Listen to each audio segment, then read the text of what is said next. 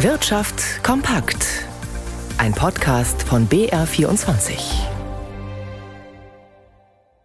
Mit Ralf Schmidberger. Die globale Konjunktur erweist sich nach Ansicht der Weltbank zumindest bislang als widerstandsfähiger als gedacht.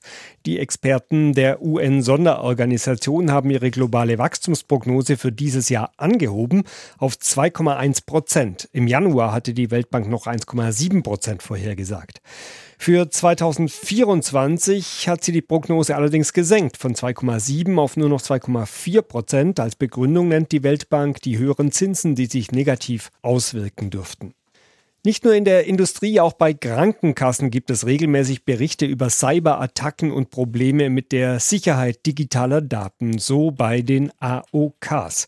Der AOK-Bundesverband gibt hier jetzt zwar Entwarnung, aber es bleibt Verunsicherung, zumal eine Cyberattacke auf die BKKs nur wenige Wochen zurückliegt. Nikolaus Nützel mit Einzelheiten.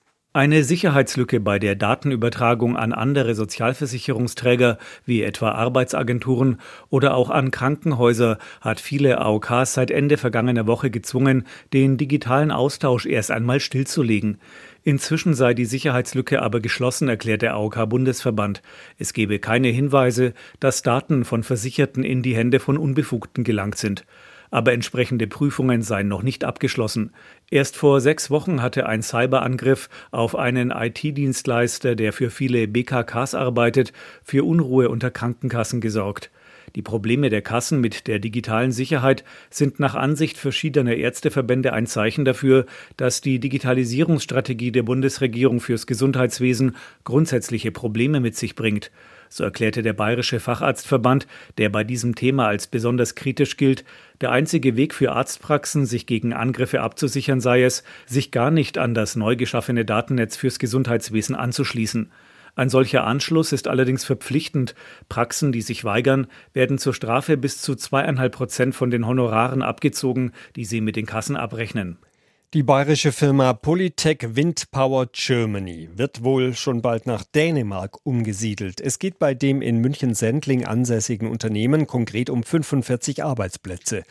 Und es zeigt, wie staatlich gefördertes technisches Know-how aus Bayern ins Ausland abwandert. Alexander Arnö berichtet. Christine Heimerl versteht ihren Job als Windradoptimiererin. Bei Polytech Windpower Germany erstellen 45 Mitarbeiter Sensoren und andere Produkte, die es ermöglichen, dass aus einem Windrad mehr Strom rauskommt. Das ist halt eine absolute Nachfrage. Also wir haben Kunden, wir schreiben schwarze Zahlen, wir sind überzeugt, dass der Standard hier, so wie er ist, läuft. Nur ist der Mutterkonzern Polytech nicht überzeugt. Er hat die Firma, eine mit Steuergeldern geförderte Ausgründung der TU München, vor drei Jahren aufgekauft und zwei Drittel der Belegschaft entlassen. Nun will er das verbliebene Geschäft nach Dänemark verlagern. Florian von Brunn, Fraktionschef der Landtags-SPD. Ich finde es schlimm, wenn wir hier Know-how haben an der Technischen Universität, wenn wir mit bayerischen Steuergeldern sowas fördern und dann profitiert irgendwo ein Investor in einem anderen Land. Das kann ja nicht der Sinn von Industriepolitik sein. Im Herbst, so heißt es hinter den Kulissen, soll die Polytech Germany Umsiedlung nach Dänemark abgeschlossen sein.